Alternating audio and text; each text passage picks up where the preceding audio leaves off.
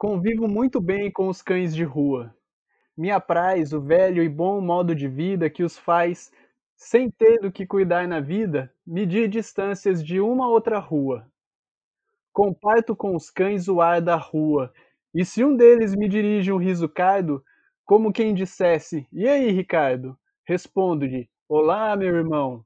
E a rua, que até há pouco tempo era só mais uma rua, por onde vadiavam um cão e um bardo, cada um caçando, do seu jeito, a vida, me obriga a distinguir nela o que é vida real do que será, quem sabe, um tardo sinal do quão são irreais o cão e a rua.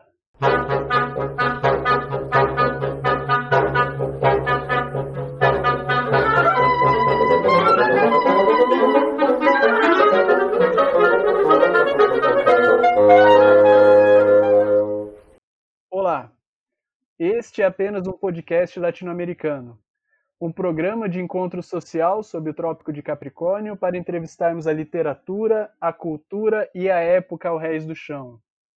Agradecemos a hospitalidade dos seus ouvidos. Meu nome é Daniel Costa, eu estou aqui com o Otávio Maitigli e o JP Moreto para entrevistarmos MC Guizão, rapper de Piracicaba, estudante de Sociologia em Campinas. Gui, o rap tem um apreço por falar das coisas com o peso da realidade, com o peso do concreto, falar com a linguagem da experiência, da vida diária. Com o que você sonha? Bom, primeiramente, boa noite, bom dia, depende da hora que vai estar ouvindo, né? É, queria agradecer aí o convite, fiquei muito feliz quando, quando recebi o convite e, bom, com o que eu sonho, poxa, é uma palavra, é uma, é uma forma de pensar muito ampla, viu? Eu, é, eu não sei se eu posso falar assim no que eu sonho propriamente dito ou sei lá no se é no que eu almejo sabe eu, tipo eu, Desde estar tá fazendo rap, de na, no, no processo de terminar a faculdade também estar tá dando aula. Enfim, acho que é mais ou menos esse caminho. Não sei se seria muito mais o que eu sonho, mas sim o que eu almejo e tá trabalhando para fazer. Ô Gui, você é um rapper né, inserido nas tradições dessa música, mas eu queria te perguntar o que, que você escuta quando você tá com o coração partido, hein? Poxa, aí, aí você pega eu. Pô, quando eu tô com, quando eu tô com o coração partido, mano, é, varia, varia muito, viu? Varia muito, desde os chamados love song aí, é, até, pô, sambas mais doídos que toca na alma, daqueles que você fica triste mesmo quando você não tá triste, sabe? Mas acho que acho que vai bastante entre samba, pagode, quando tô nessa linha aí. A gente tá com o coração partido e é só mais dor que resolve? Como é que é isso? Parece que você quer se afogar mais nas mágoas, né, para ver se ela some. Não tem muita lógica, mas sei lá, rola, rola uma coisa de, de identificação, sabe? Parece que o, a, a pessoa que tá cantando tá ali do seu lado trocando uma ideia com você e ela te entende, sabe? É só aquela pessoa que te entende ali e fé. Nada mais no mundo faz sentido. Só aquilo que você está sentindo. Você já se sentiu compreendido com a força com que você diz que você se identifica quando escuta uma música dessa? Olha, eu não eu não sei se, se rola é, nesse aspecto assim de, de compreender a, a, dor e tal, mas eu acho que nessa de me sentir compreendido é, pela que, pelo aquilo que eu falo, eu acho que eu me sinto bastante quando eu vejo os meus amigos mesmo, sabe? É, curtindo a, a, a música que eu faço, curtindo a, a, os vídeos que eu gravo e jogo na, nas redes sociais e tal, tipo, eu lembro que teve uma vez no ano passado é, que eu me apresentei numa batalha aqui de Piracicaba E, tipo, foi uma das melhores que eu, eu, eu cantei uma das músicas minhas que eu tenho refrão e tal, e, tipo, eu vi os meus amigos cantando, sabendo mais a letra do que eu mesmo sabia, sabe? E eles uhum. parecia que se entregava muito mais do que eu, e, e, isso eu ficava, poxa, isso é muito da hora, muito da hora mesmo. Uhum. O Gui, a sua, uma dos, dos vídeos mais escutados no, no seu canal, né, que é Jesus de Black, você, eu acho que tem a ver um pouco com isso, no sentido em que você fala de trajetórias, né, e você fala de, de riscos também, que é, é falar um pouco de dores também, né, e a gente está aqui falando isso de dores e de amigos que se identificam, e aí eu queria te pedir um palpite qual você acha que é o maior perigo da sua geração? Da minha geração? Poxa, essa essa pergunta é bem difícil, eu acho, hein, mano? Bem difícil mesmo, porque são diversos os perigos, né? Tipo, desde a gente pensando. Eu tava ouvindo um podcast hoje cedo, eu acho, é, sobre, é, sobre os nossos dados na, na, na internet, né? E o quanto que, tipo, sei lá, a gente fica vulnerável a isso, né? E a gente não tem o que fazer praticamente quanto a isso, sabe? A gente está preso, escravizado à, à, à internet, né? E a, a tecnologia. Mas também, tipo, parece que às vezes, tipo, não, às vezes parece que são novos os perigos, mas da mesma forma parece que os perigos não são novos, não são tão novos assim, sabe? Principalmente quando a gente vê é, é, essa onda de conservadorismo, sabe, de, de apoio a totalitarismo, de violência policial, de racismo, de machismo, tudo que tá, tipo, muito forte ainda, e você pensa, pô, a gente tá mesmo no século XXI, Acho que o que pega mais é essa, essa parada da internet, sabe? Tipo, porque ela, ela amplifica tudo, sabe? Tanto quanto de bom quanto de ruim. Parece que pro ruim ela tem mais força ainda. E como é que você olha para o que ela tem de bom? O que ela tem de bom, bom, olha, redundante, né? É, eu, eu tento, tipo, sei lá, que nem pensando nas, nas minhas músicas, eu, eu vejo como uma forma de, de divulgar, sabe? É, tipo, eu tava pensando esses dias com, com os amigos meus sobre, tipo, a, o, o, umas músicas minhas, que eu, o trecho que eu coloco no, no Twitter, no Facebook, elas tiveram um alcance, tipo, que eu fiquei, caraca, mano, tipo, tanta gente assim que viu esse trechinho aqui, mas, tipo, eu nem sei quem que é. Eu tava vendo depois, era nego do Acre, e eu, pô, como? Sabe? Tipo, eu, eu tento pensar pelo menos dessa forma. O Gui, e você falando sobre os benefícios né, desse encontro, uh, mesmo que seja a partir do, pela via virtual, eu queria voltar um pouquinho e perguntar sobre qual contribuição que você acha que o rap, as batalhas de rima tiveram e ainda tem na sua formação como, como cidadão, como uma pessoa do mundo. Bom, é, pensando em contribuição para minha formação, sei lá, é, eu acho que é, ela se mistura muito com o que eu vejo, não diretamente, né? Não totalmente, mas, tipo, ela, ela tem uma certa mistura com o que a gente estuda em sociologia mesmo, principalmente pensando em, em desigualdade, sabe?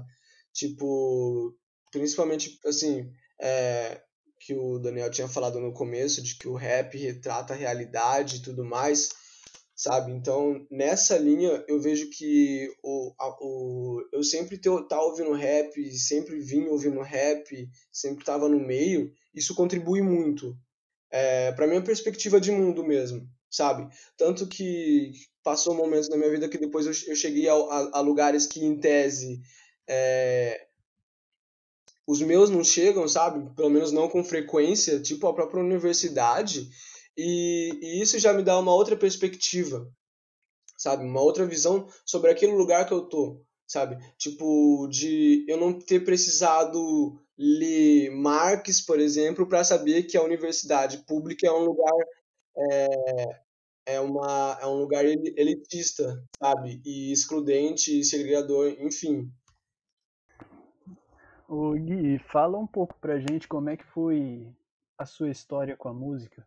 Como é que você chegou no rap?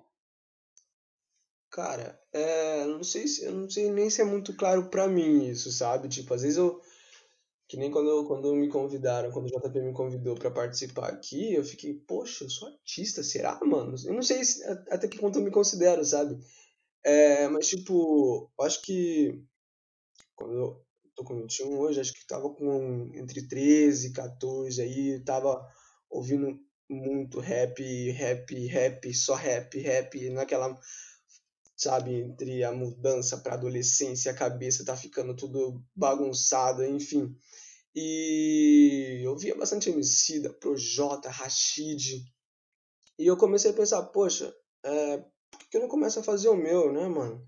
Eu lembro que eu tinha uma página no Facebook, eu criei uma página no Facebook na época que eu que eu, eu pegava umas fotos e tacava umas frases de rap e não sei o que e tal, sabe? Super revoltado com algum sistema e eu nem sabia que sistema que era esse, tá ligado? Aí eu comecei a pensar, poxa, vou começar, sei lá, escrever o meu e aos poucos foi indo, sabe? Umas letras bem zoadas. Às vezes, às vezes eu acho algumas, algumas coisas que eu escrevia e, poxa, eu falo, caraca, mano, evoluiu muito. E, tipo, nessa mesma linha, é, eu fui conhecendo mais sobre o rap, sabe? Tipo, fui ouvindo mais gente é, da cidade mesmo. É, daí foi daí que eu conheci a Batalha, Batalha Central primeiro, né, mano? E tinha a cena do louco ainda. Aí o meu pai começou a me levar pra, pra frequentar e eu comecei, pô, que da hora, né, mano? Os moleques tá lá, os moleques tinham a minha idade, eu via, eu via uns meninos muito, muito bom mesmo e da mesma idade que eu, e aos poucos foi soltando, foi travando, foi falando muito, tá ligado, coisas que ainda falo hoje. É, e tamo aí até hoje. Hoje já tá, tipo, parece até que eu tenho 50 anos, sabe? Às vezes eu penso, poxa, tô velho, tô, tô com 21 ainda. O Gui, você falou que seu pai te, te levou começou a te levar nas batalhas quando você era novo. E eu tava pensando que quando eu comecei a ouvir rap, isso era no, nos anos 90 ainda. Eu, molequinho, assim, e minha mãe não gostava, ela não deixava eu ouvir. Eu vinha na casa do meu tio, a gente ouvia escondido o espaço rap que tocava na rádio, assim, porque minha avó também não deixava meu tio ouvir. Existia muito essa, esse entendimento de que o rap é, faz apologia à violência, uso de drogas e tal. Eu acho que nos últimos 10 anos esse cenário mudou. Você acha que realmente mudou? Qual foi essa relação sua com seus pais? Eu queria perguntar isso. Você já disse que, bom, seu pai, pelo jeito, ele foi um apoiador da sua causa. Você acha que é uma particularidade sua, seu pai ter te tratado assim? Ou você acha que o rap, ele tá mais aceito mesmo? Não, eu acho que um pouco das duas, sabe? É, aos poucos tem, tem sido sim mais aceito, né, mano? Tipo, mas se você pegar muita gente ainda fala a mesma coisa que falava nos anos 90, sabe? Pelo menos as pautas são as mesmas, assim, em, na sua grande maioria. Mas da mesma forma, é, eu me vejo até como privilegiado, sabe? Nesse ponto. É, tanto que é, primeiramente pelo fato de ter meu pai em casa, sabe? De ter meu pai na, presente na minha vida é, coisa que não é comum, sabe? Tipo, enfim, e às vezes até conversando com, com amigos meus, eu, e tipo, de, pô, chamava pra ir pra batalha, não sei em que cidade, vamos, rachava gasolina, rachava o passe do busão e fulano não podia ir porque o pai não deixava, sabe? Tipo, às vezes é, tava rimando na frente de casa e não gostava e tal. Mas eu acho que, e, que isso, para mim, foi sempre presente por parte dos meus pais, mesmo eles estando sempre em cima também, é, nessa, nessa perspectiva, assim, é, pensando em uma certa apologia, sabe? Não sei nem se dá para dizer apologia, né, mano? Mas que nem, às vezes, é, voltando lá, pensando na adolescência, né? Tipo, passando pela fase revoltada da vida, né? Que todo mundo teve a sua, é, vira e mexe, pô, começava a publicar uns rap muito pesado, não sei o que, publicava palavrão e tal, e a ponto do meu pai falar, viu, tu tem limite, né? Tipo, não, não é porque você é rap que você tem que falar palavrão, né? vamos dar uma segurada, sabe? Mas, é, tipo, mostrando muito que, pô, não é porque eu tô fazendo rap que eu preciso que eu preciso usar droga, que eu preciso falar de, de, de armas, que eu preciso falar disso, daquilo. Não, tem que ser eu. Tipo, é para relatar a minha realidade? Então tem que ser a minha realidade, não uma realidade que eu não vivo, sabe? Ô Gui, explica pra gente então, quem é o Brasil que não gosta de rap e por que, que esse Brasil não gosta do rap? Pô, essa, pô, é, essa é difícil, hein? Principalmente porque eu acho que hoje, hoje mais, o, o público do rap, o público do rap hoje, é, principalmente com batalha, com trap, com não sei o que, todo, todo dia tem uma parada diferente, o público do rap, às vezes eu vejo, pô, é muito, muito difícil de, de gostar das coisas, sabe? Mas, tipo, o, o, acho que o. Pela, pela fama, pela força que o rap. Pela forma como ele se consolidou, sabe? Principalmente pensando nos anos 90. Bem como uma forma de relatar uma realidade, de uma forma de protesto, sabe? É, assim como também foi, foi servindo como uma, uma forma de identificação de, pô, eu, eu ouvindo o Emicida, cada vez mais eu fico, pô, eu sou negro mesmo, tá ligado? Tem uma, uma, uma, uma música do Daniel Garnett Pequeno, que era uma dupla aqui de Piracicaba, que é Não, não Toque Nesse Meu Cabelo, que, tipo, teve um caso de um menino na escola, cabelo afro, grandão, pai, a escola falou, não, você corta o cabelo, que não sei o que, tá, sabe, sabe, tipo, na desbaratinada, falando que era porque a aluna atrás não enxergava, não sei o que, pá, mas era uma escola particular, enfim, daí os caras fizeram uma música, pô, da hora, que é não toque nesse meu cabelo, é meu cabelo mesmo, é minha raiz, eu sou assim, é, e, e tipo, acho que isso ele reflete muito pela, pela, pela, pela nossa realidade mesmo, sabe? Da, da sociedade brasileira.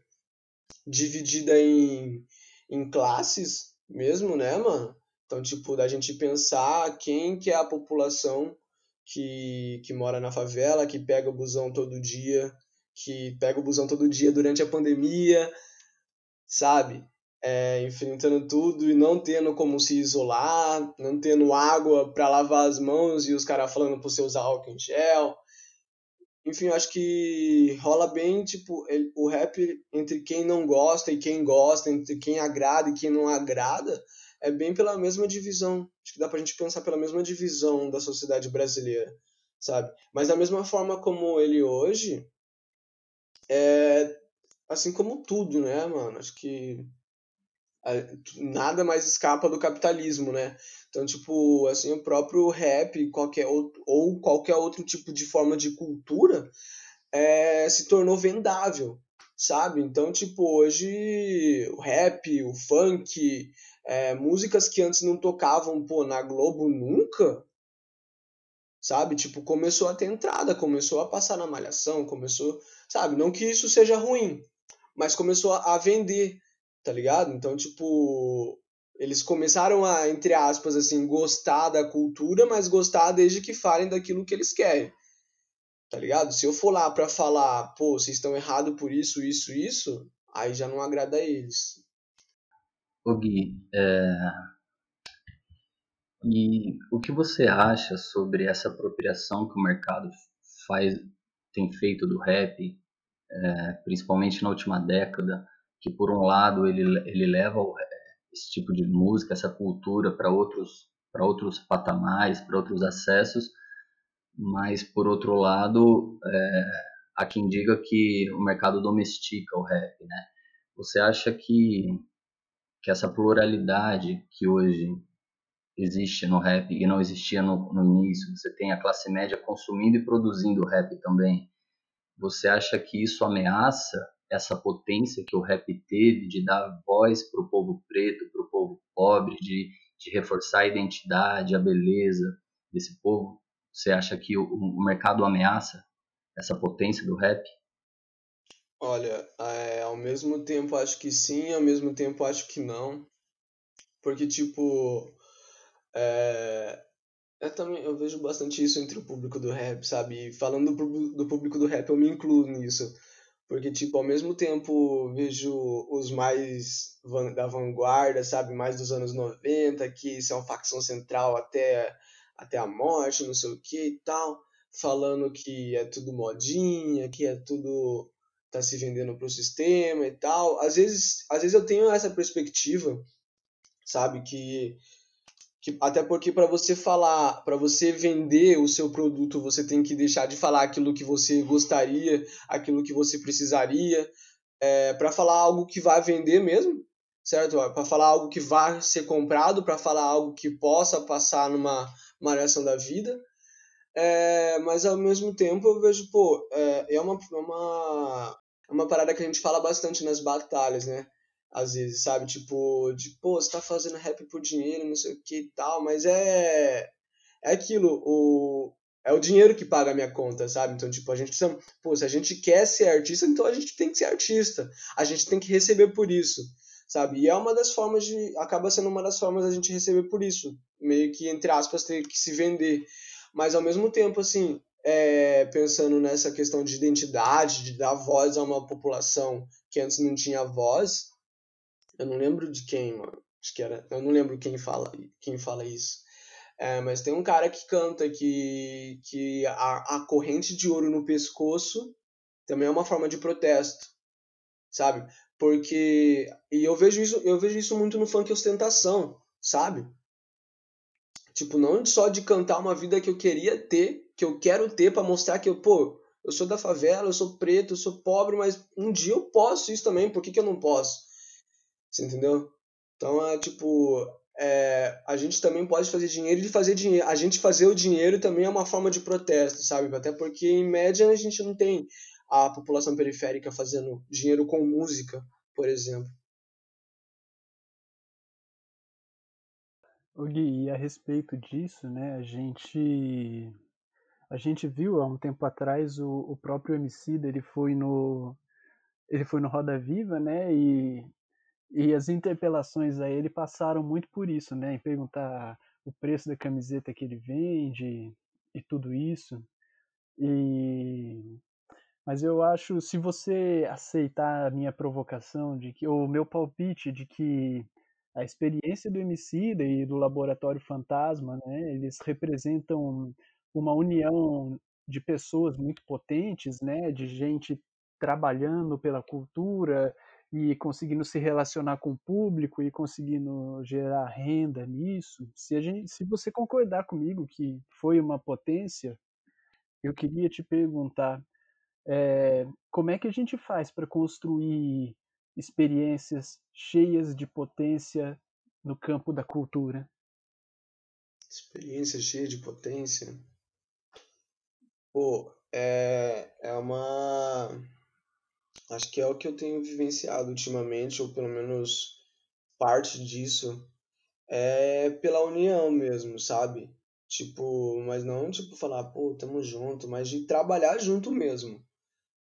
E meter a cara, tá ligado? Assim como a própria a própria Laboratório Fantasma, né, mano? Tipo, é, é você ter a pessoa com quem se confia, com que, tipo, ter uma razão pelo qual você vai trabalhar certo? E fazer aquilo acontecer, mas fazer aquilo acontecer de verdade. E aquilo lá é a sua alma e, e fé. E todo, mas não só a alma de um, sabe? É a alma de todos aqueles que estão inseridos naquele rolê.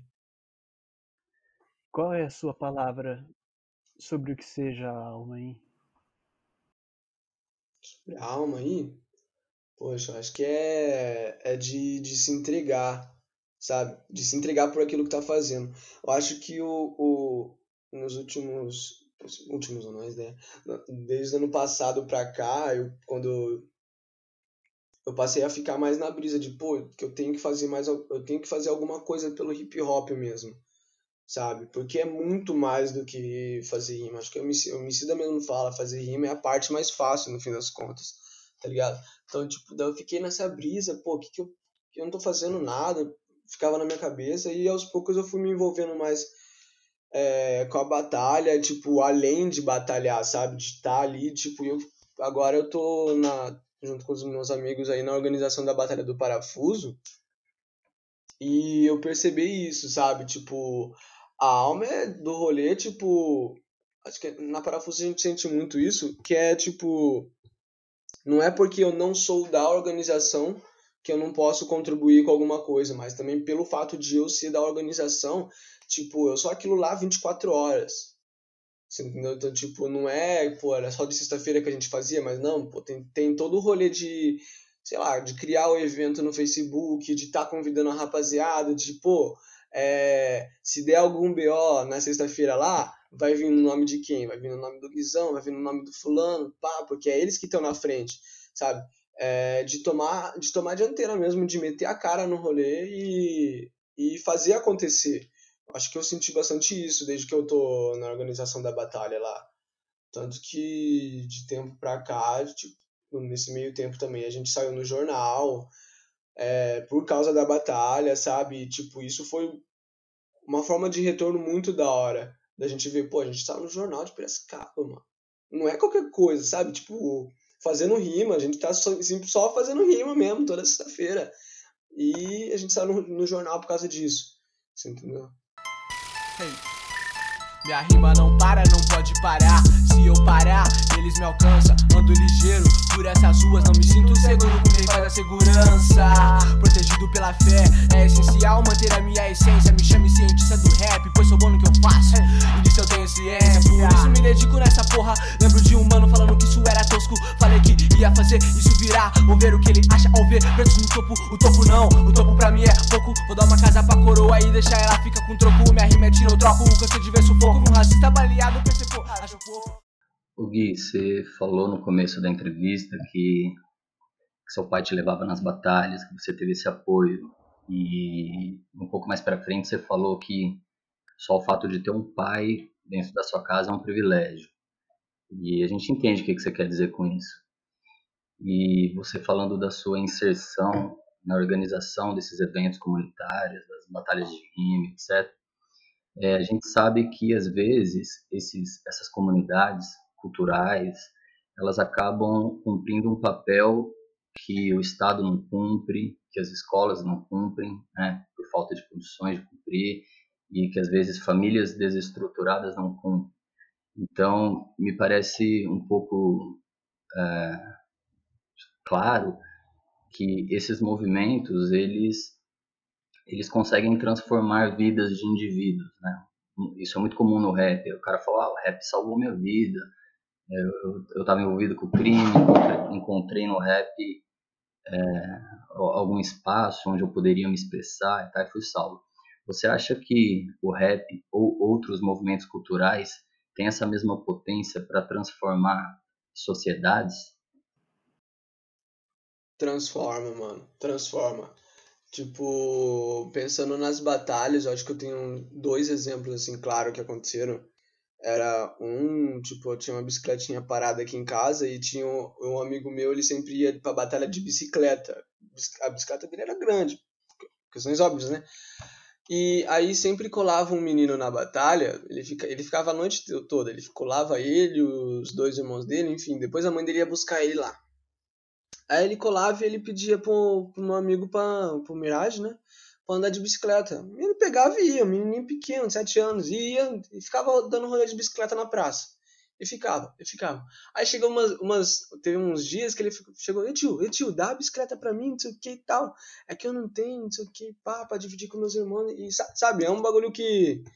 Que, que você fica, poxa, mano, que, que fita, né? Aí a gente tava com essa bicicletinha parada, pá, a gente, a gente deu um trato nela, a gente chegou lá e levou pro, pro menino, pro amendoim. Olha os apelidos, né, mano?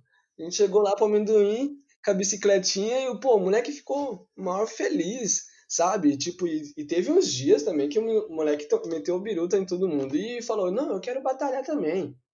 Sete aninhos, tá ligado? Pegou, né? Não, né? Colocou o nome dele lá e ele meteu a cara. E você fica, pô, que da hora, né, mano? É uma sexta-feira à noite.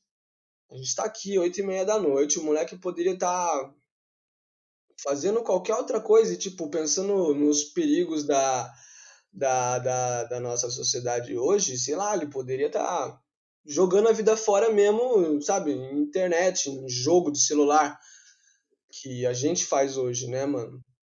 Mas não, e ele tava lá e você via, pô, o moleque, ele, ele quer fazer rima também, sabe? Tipo, não sei por que, que ele quer, mas, tipo, rola. Aí você fica, pô, o moleque se identifica com a gente, não sei, sabe? Ele gosta de estar aqui. Assim como o, tem, uma outra batalha que os amigos meus organizam, que a, a, essa batalha já é num, num bairro mais afastado mesmo, do centro da cidade. E quando eles começaram a fazer, era uma quarta-feira à noite, eles começaram a fazer de quarta, é, colou os MCs, colou poucos MCs, né? Mas, enfim.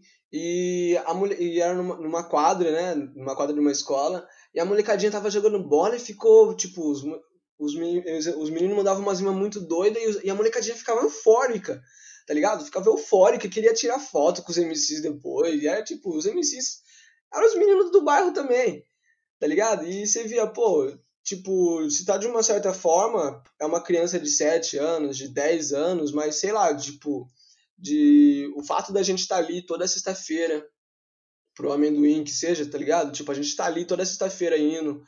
É, e ele vai também, tá ligado? Porque ele gosta daquilo também. E ele vai, ele aos poucos ele vai fazer parte, ele faz parte daquilo também. E você, tipo, você evita de, sei lá, de toda sexta-feira um, um menino tá fazendo algum outro rolê errado. Você entendeu? Assim como também, pô, às vezes coisa. Coisa mais aleatória, às vezes também, tipo. A gente chega, chegava mais cedo na, na praça e sempre tem uns moradores de rua lá, né? E às vezes os caras vinham lá, tipo, e, e falavam, fala uma rima aí pra nós aí, fala uma rima aí pra nós aí. E, tipo, nem tinha começado a batalha ainda, e a gente pegava, rimava, coisa. rimava nada com nada lá, e os caras ficavam mal felizes e trocavam mal ideia com nós, sabe? Tipo, às vezes. Às vezes eu, aí parava lá e eu ficava, pô, o cara só queria trocar ideia com alguém. Tá ligado? Faltou alguém para trocar ideia com o cara nessa sexta-feira, sete e meia da noite, sabe? Tipo, e é isso, só semanalmente que a gente tá lá. De resto é o cara pro cara e, tipo, de resto o cara é invisível para a sociedade, sabe?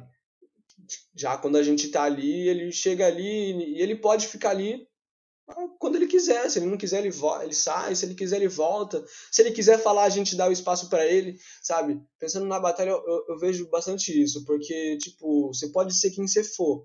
Se você chegar e, e dar um salve em quem tá organizando e falar, pô, deixa eu dar um, uma palavra aí aleatória, eu quero falar, sei lá, mano, tá vendo aquela estrela tá ligado, não sei não, vai todo mundo deixar você falar e vai ter uma total atenção para você, sabe? Tipo, na batalha, eu, vejo bastante isso. Na roda de rima, todo mundo é alguém e todo mundo é importante pro, pro rolê, pro movimento, sabe? O Gui, eu achei eu achei muito muito especial você dar essa essa essa cara para a situação, né? O morador de rua era uma pessoa que estava lá e faltava alguém para trocar uma ideia com ele, né? Falar alguém para escutar ele. E essa ideia do faltou alguém para escutar, eu acho que ela pode provocar nossa identificação com esse cara mais do que aparenta. Sim. O que eu tô querendo propor para você é o seguinte, ó, que às vezes, né, quem artistas independentes eles se pegam num trabalho de difícil, né, de, de convencimento para formar o seu público. É quase como se ele tivesse a dupla do jornada do artista, de fazer a sua arte e depois brigar pelo, pela sua distribuição, né? E, e aí ele tem que batalhar para formar o seu público e as coisas se invertem um pouco porque é como se ele corresse atrás de uma escuta e a escuta que fosse a dádiva e não a arte, né? É. Por que, que você acha que é tão difícil que se forme uma audiência para os artistas independentes dessa forma? Por que, que é tão difícil conseguir uma escuta? Olha, eu. Poxa.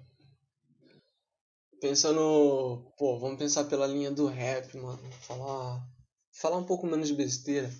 É, eu vejo que tem muita gente produzindo, sabe? Eu vejo muita, muita gente, muita gente mesmo, muita gente produzindo. Aí, aí naquela ideia de você produzir aquilo que tem que ser vendido, é, tá todo mundo produzindo a mesma coisa, tá ligado? E aí Aí a, a, a minha roda de amigos no Facebook é composta por, sei lá, 30% é MC. Então, 30% dos meus amigos no meu Facebook produzem música. Sabe? Então, tipo, imagina essa, essa, essa quantidade de pessoas mandando suas músicas todo dia no WhatsApp, no Facebook, onde, onde quer que seja tá ligado? É muito, é muito complicado, tipo, é a ideia, sabe? Tipo, a internet ela pode ser tanto boa quanto ruim. Morou? Tanto boa quanto ruim. Então, tipo, a gente tem que, tem que saber usar é, pra conseguir, pra, pra criar um público mesmo. É, mas eu acho que, tipo, foi uma, foi uma fita que eu fui sentindo, é, principalmente no último ano, mas a pandemia quebrou todo mundo, né? É, tipo, no ano passado eu me apresentei algumas vezes, sabe? Eu fiquei, pô, da hora, até mais do que eu imaginava.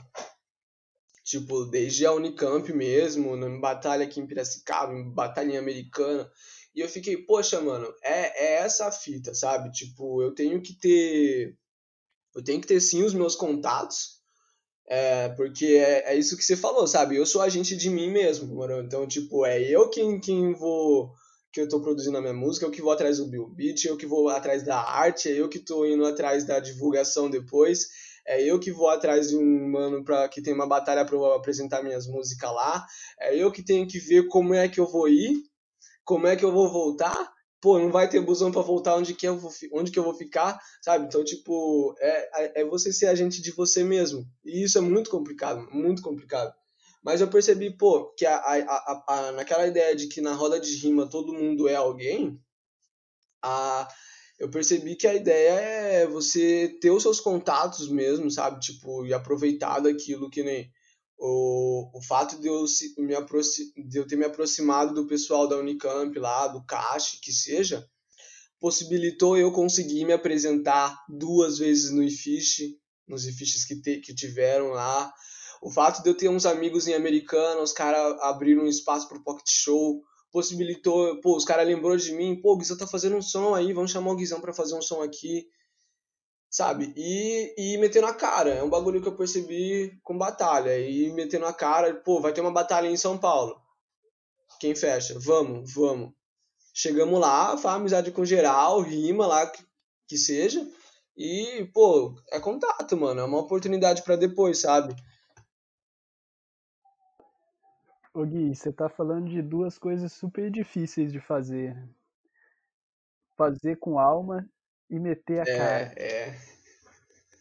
Com que sentimentos você tem que lutar para conseguir fazer essas façanhas, hein?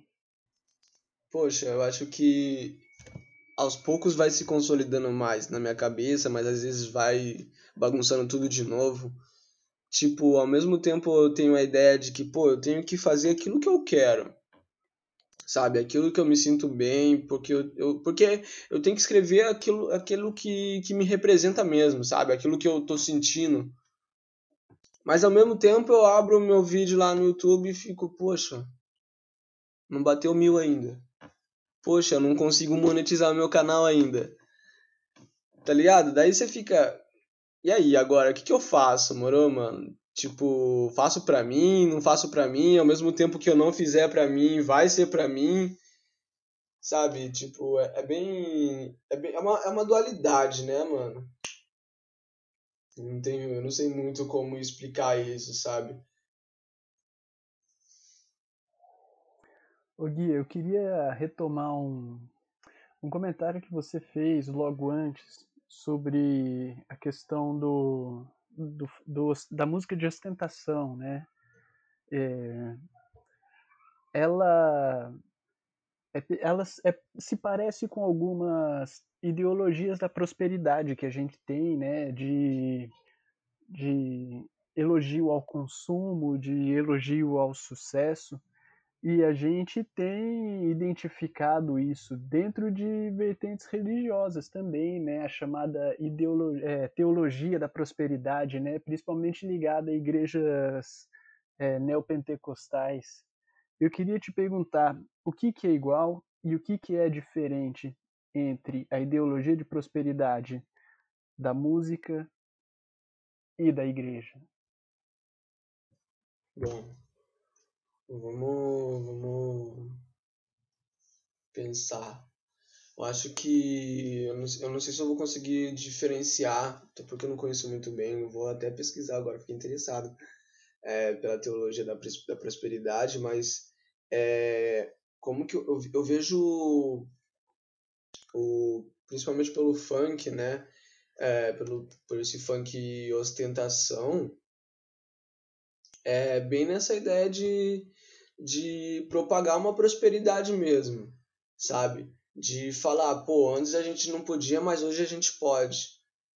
Tá ligado? E, tipo, não só na ideia de que, pô, de que eu posso, sabe? De que todo mundo pode. Acho, eu, eu, eu vejo, eu, eu sinto bastante isso nessas letras ostentação, sabe?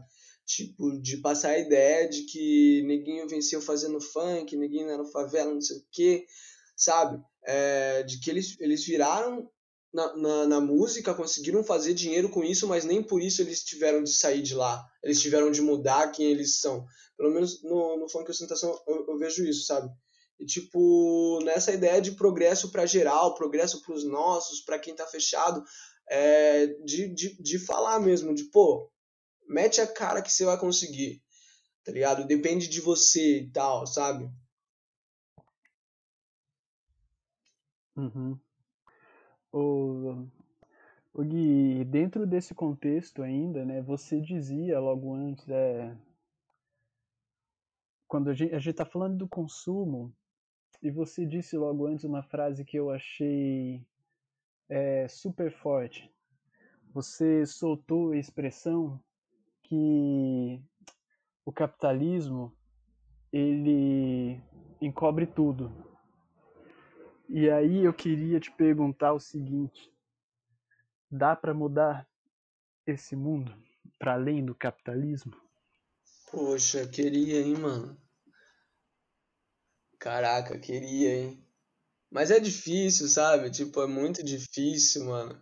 É muito difícil até imaginar alguma coisa fora tá ligado? Porque às vezes parece que quando, quando vai rolar, quando vai rolar alguma coisa, pô, da hora mesmo, chega as eleições municipais e você vai ver o patrimônio dos, dos candidatos e você fica, caraca, velho, no que, nós tá, no que a gente tá afundado, mano. Tá ligado? Os caras só aparecem aqui e a gente vê o patrimônio dos caras, eu fiquei absurdamente, pô, abismado, mano. Mas eu acho, eu acho muito difícil, velho. Eu acho muito difícil, até porque é, não sei, tipo, nessa ideia de, de, de ostentar, por exemplo, é, tipo, acho que é até um questionamento que, que eu acabo criando, sabe? Tipo, todo mundo pode ostentar. Todo mundo. Se, se cresce vendo uma, uma, um, um grupo de indivíduos todo dia fazendo festa e não sei o que, o moleque sempre ia no, pra escola de tênis novo e você nunca, tá ligado? Coisas, coisa até, até mesmo básica, né, mano? Se a gente pensar assim, até mesmo besta, né? E aí quando chega a sua vez, você não pode, sabe? Aí sei lá, tipo, acho que eu fiquei até mais confuso agora, mano. Eu respondi, eu, eu, eu me confundi tudo pra falar que acho que não, tá ligado? Que eu acho que a gente tá fadado no, no capitalismo. Muito difícil a gente superar. Um rapper desencantado, então. Nossa, eu acho que eu sou, viu, parceiro? Eu acho que eu sou, tipo, principalmente pelo que nós tá vivendo, sabe? Você não sabe com que se preocupar, tá ligado, mano? É muita coisa, é muita coisa, você não sabe com que se preocupar. Eu tenho, que nem eu tô, eu tô, eu tenho as aulas hoje, tipo, e aí eu, eu tipo, eu tenho tanta coisa para me preocupar, pelo menos eu acho. Aí eu paro, pô, eu não tô trabalhando, eu tô só estudando poderia estar trabalhando e me preocupando mais ainda, sabe? Tipo, eu fico, pô, minha preocupação não é nada, mano. Por que, que eu tô me preocupando? Só que daí eu lembro que eu não li pra aula, daí eu volto a me preocupar. tá ligado? Daí ao mesmo tempo é o ministro do meio ambiente que liberou não sei o que, daí não liberou, daí é o cara falando que não sei o que, que tá tudo muito ruim, daí se você acorda às 7 horas da manhã com 39 graus na sombra. E tá tudo muito doido, velho. E você é um estudante, você é um estudante que tem a aspiração, né, a ser um professor o Paulo Freire ainda toca essa alma desencantada aí? Olha, a, ainda toca, assim. Nessa, é, é, essa fita, acho que a minha vida é uma dualidade, viu? Nessa parte é uma dualidade. Ao mesmo tempo, ao mesmo tempo eu não vejo esperança em nada, mas ao mesmo tempo eu vejo esperança em tudo. É, principalmente que nem eu tô, hoje eu tô estudando, né, mano, e também eu tô como professor voluntário do cursinho onde eu fiz cursinho, no Pirabicho. E tá sendo tudo online, sabe? E tipo, pô, é, tá difícil pra, pra mim que já tô na universidade, imagina pra quem tá tentando entrar na universidade, sabe? Tipo, que, pô, você, nego que trabalha durante o dia e chega à noite tem que sentar na frente do computador, ficar vendo aula, então que passa o dia inteiro estudando na frente do computador, sabe? É, e, tipo, nas minhas aulas, mano, é, um, é uma parada que, pô, fui aprendendo. Acho que às vezes eu aprendo mais do que, do que ensino, sabe? Tipo, seja porque, pô, pela experiência online mesmo, de às vezes estar falando com ninguém, sabe? Mas ao mesmo tempo aparece uma aluna ali no final do túnel e fala: Tô entendendo sim, professor, não, não entendi. Ou então abre o microfone e me fala uma, e fala uma parada que, pô, eu não tinha pensado dessa forma, sabe? Então, tipo, acho que nessa fita é, eu tenho muita ideia de que eu tô, aprend... eu tô para aprender mais do que para ensinar, sabe? Até porque as realidades são diferentes. Tipo, quando eu fiz o cursinho, eu ia pro cursinho, mas também eu não tinha um vírus mortal aí me rondando sabe? Então, tipo, e não só, tipo, pensando no vírus, mas todo, todo o rolê que ele causou e, tipo, tudo isso que a gente tá vivendo, né? O Gui, a gente falou do Paulo Freire, né? A gente sabe que ele é uma referência para você. E ele tem aquela célebre frase, né? Que, onde ele diz que quando a educação não é libertadora, o sonho do oprimido é se tornar o opressor. E aí eu queria te perguntar o seguinte: nos termos do Paulo Freire, você acha que tem alguém educando o Brasil hoje? E você acha que o rap tem educado seus ouvintes? Poxa, se tem alguém educando o Brasil hoje, assim, de maneira macro, mano, eu não sei dizer para você não se tem, viu? É, que nem eu vejo pô, pegando a carona aí nas eleições, mano, a gente vê hoje muita gente fazendo oposição a, a candidatos de direita, fazendo muito compartilhando que não, que vou fazer aquilo, que não sei o que e tal, mas só, sabe? Tipo, só e agora só, é só só nesse período, só no período que antecede as eleições.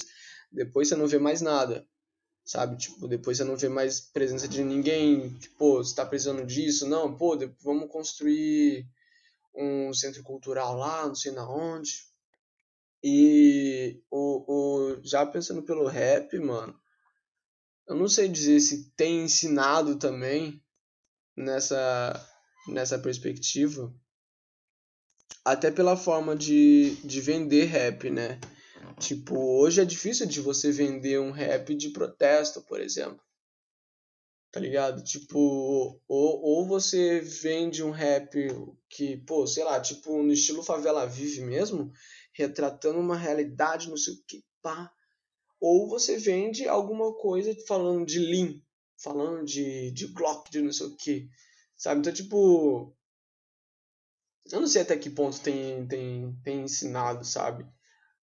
acho que o que tem ensinado é a realidade mesmo. A gente tem aprendido muito, tipo, desde tudo, né, mano? Desde tudo. Inclusive no rap, tipo, a gente tem aprendido, por exemplo, a. É, a produzir mesmo, sabe? É um bagulho que eu, tenho visto eu mesmo fazendo, os meus amigos, sabe? Tipo, a gente se via na necessidade, necessidade de, pô, não dá para ficar saindo para gravar música, né? Então, pô, por que, que eu não vou gravar as minhas músicas em casa? Tá ligado? Nesse ponto a gente aprendeu. Ô Gui, você reage agora, né, dizendo que se algo tem dado uma lição é a realidade e a gente não sabe se a escola ou o rap tem tem educado o Brasil. É, nós esperamos educação das escolas, né? É, você acha razoável esperar educação da arte? E o que você acharia razoável de esperar dela?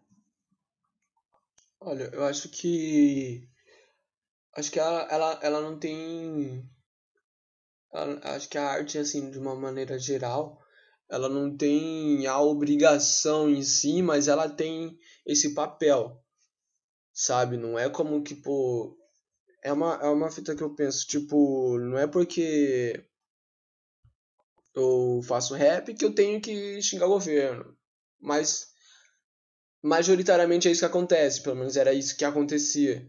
Sabe, eu acho que pensando na, na, na arte, assim, de forma geral, ela não tem essa obrigação, mas ela acaba tendo esse papel, essa função, sabe? Ela, ela faz isso, né, mano? Tipo.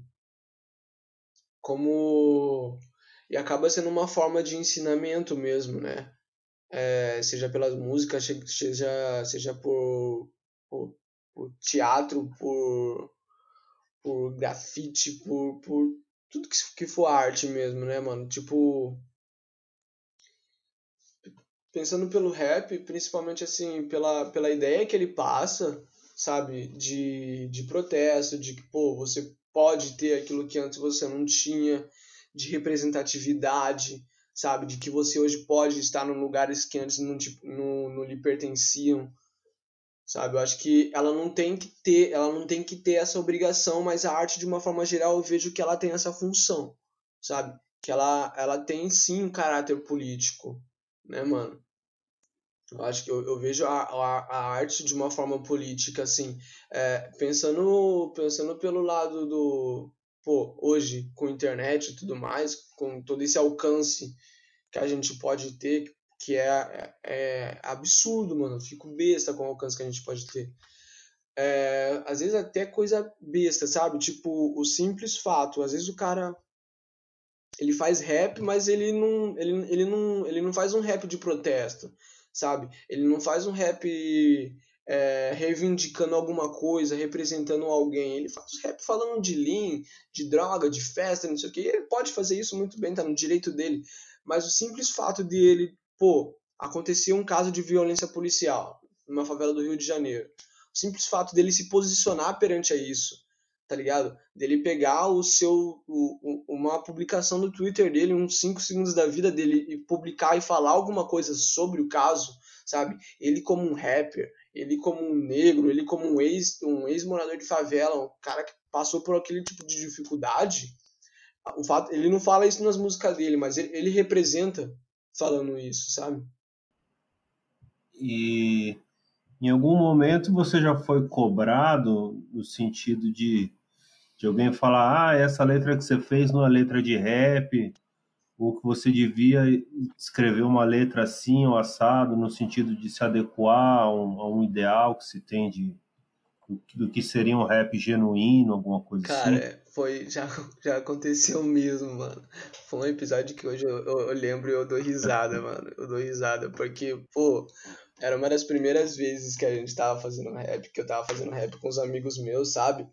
E, tipo, a gente tinha gravado uma música antes, chamada Subversão, inclusive, sabe? Sem pensar no uso da palavra mesmo sabe? E a gente, pô, bateu 3k, 3 mil no, no YouTube, ficou, pô, que da hora, mano. Só que a gente via os outros moleques fazendo outro tipo de música, falando de dinheiro, falando de mulher, falando de carro, e, batendo mais visualizações no YouTube. Aí a gente lá, todo lindo e belo, com 15 anos, 16, 17 anos cada um, quatro meninos, fizemos uma música, é, um tanto quanto mais pô, mais moleque mesmo, né? Falar um monte de besteira na música, sabe? Umas coisas que hoje eu não falaria aquilo, tá ligado? Hoje, com a minha visão, eu não falaria aquilo. E a gente fez e jogou na internet, jogou no YouTube e, pô, E a gente tava com altas ideias depois disso, sabe? A gente conversando com o cara que produziu o beat pra gente, pô, que a gente ia fazer dinheiro, que não sei o que e tal. É, aí nós tava de boa conversando, abrimos o Facebook lá e, tipo, tinha umas cinco, seis publicações no Facebook falando que a, a nossa música, que o rap de Piracicaba, que a, juven, que a molecada que fazia rap em Piracicaba, era só falava bosta, que não sei o que e tal que a gente tinha sido super machista na nossa música. Queimou a cidade, hein, Gui? Nossa, gente. E eu fiquei, caraca, quando que isso aconteceu, mano? Sabe? Quando que isso aconteceu? Tipo, era uma coisa. Eu vou até falar um, um, trecho da música, um trecho do que eu falo na música, mano, que era tipo. Não sei o que lá, eu rimei com conceito, com direito, alguma coisa assim. Das minas eu não quero só a bunda, não. Eu quero também o res e o peito. Tá ligado? Era coisa nesse nível. Morou? Era coisa desse nível. E eu fiquei, caraca, velho.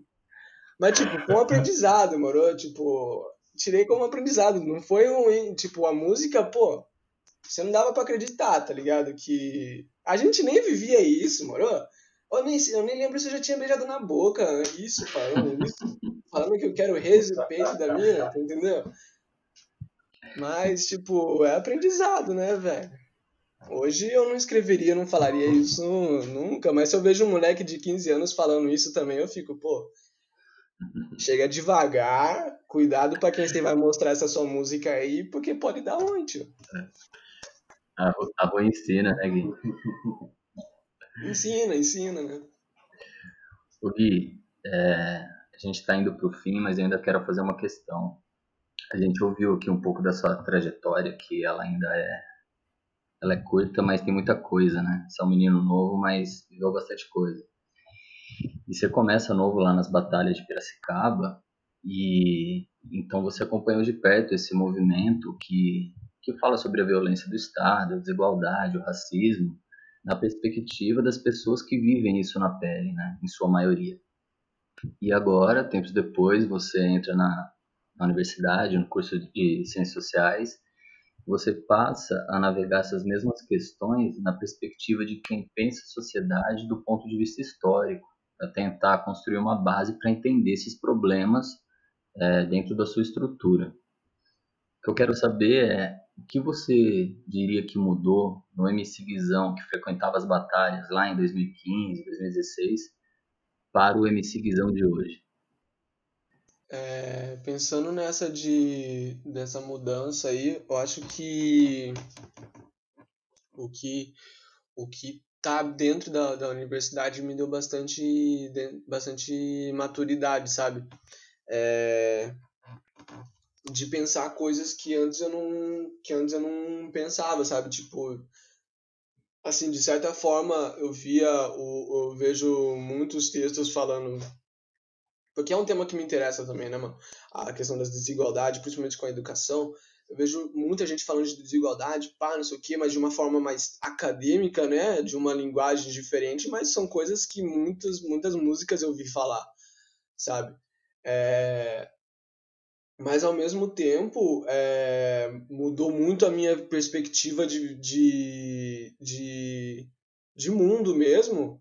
É por exemplo, pegando a carona naquela música lá que, que eu fiz quando tinha meus 15 anos, é, é tipo pensando na questão de gênero, sabe?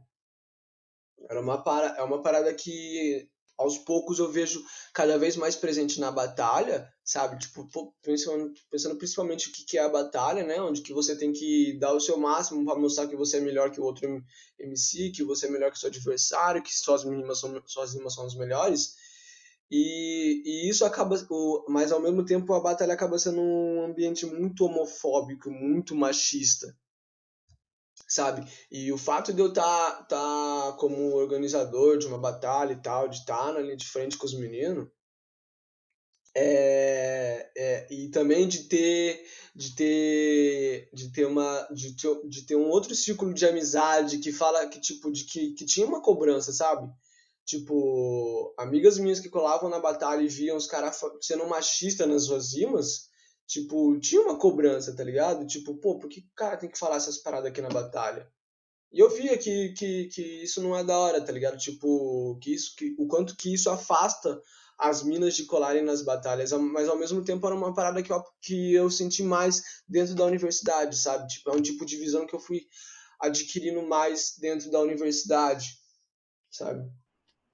Ô Gui, a gente chega agora no fim da nossa entrevista e a gente queria propor para você três perguntas e que você escolhesse uma delas para nos dar a sua versão entre o que é a vida, o que é um artista e o que é a vitória.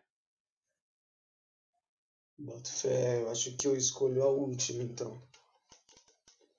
Que é a vitória. Acho que a ideia de, de vitória, acho que eu vou caminhar nela aqui com, com virar no rap, não sei, sabe? Era uma conversa que eu tava tendo com os amigos meus esses dias, que a gente tá na brisa de montar um estúdiozinho, de começar, sei lá, vender camiseta para fazer dinheiro, de, pô, você tem como fazer um vídeo, então fulano vai começar a gravar vídeo para fazer dinheiro e dinheiro para investir pra gente mesmo, sabe? Porque nessa de estar tá fazendo rap, de estar tá participando na batalha, de estar tá gravando música e sendo tudo nosso, sabe? Tipo, nessa ideia de ser um artista independente mesmo, né?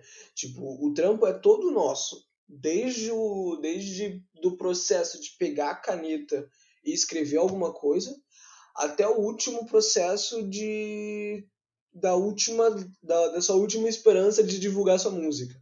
Então o, o processo é, é tudo nosso e vira e mexe no tipo pelo menos para mim bate o questionamento tipo quando é que eu vou virar no rap, sabe? Tipo quando é que eu vou começar a fazer dinheiro com isso?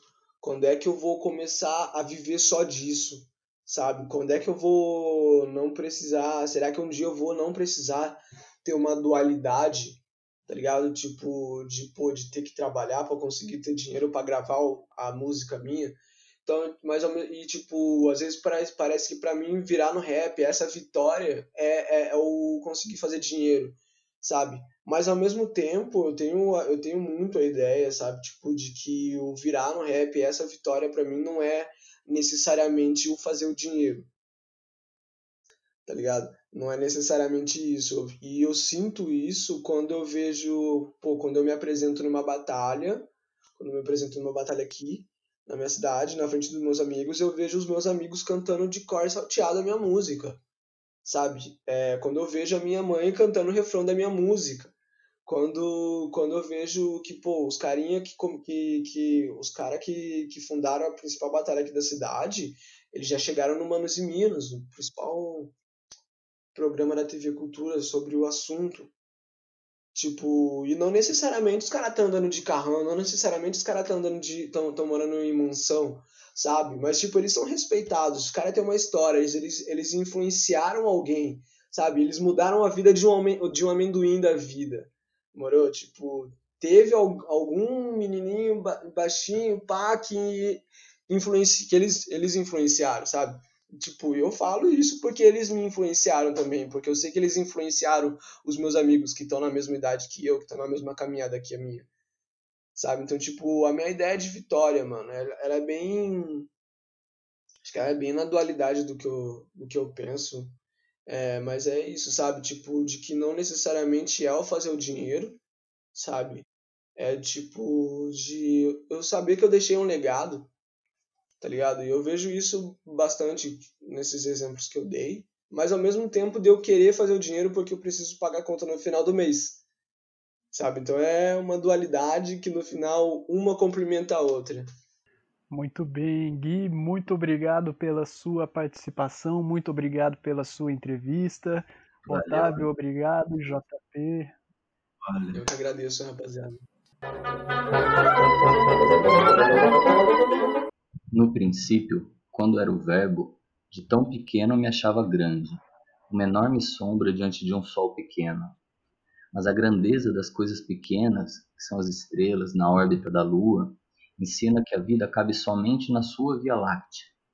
Porém, se no teu infinito não cabe a escuridão alheia, você brilha tão intenso que o universo cabe todo numa casca de nós. E aí, de tão grande a simplicidade, nasce em teu coração um planeta melhor. Eu, tu, eles, nós. Vós.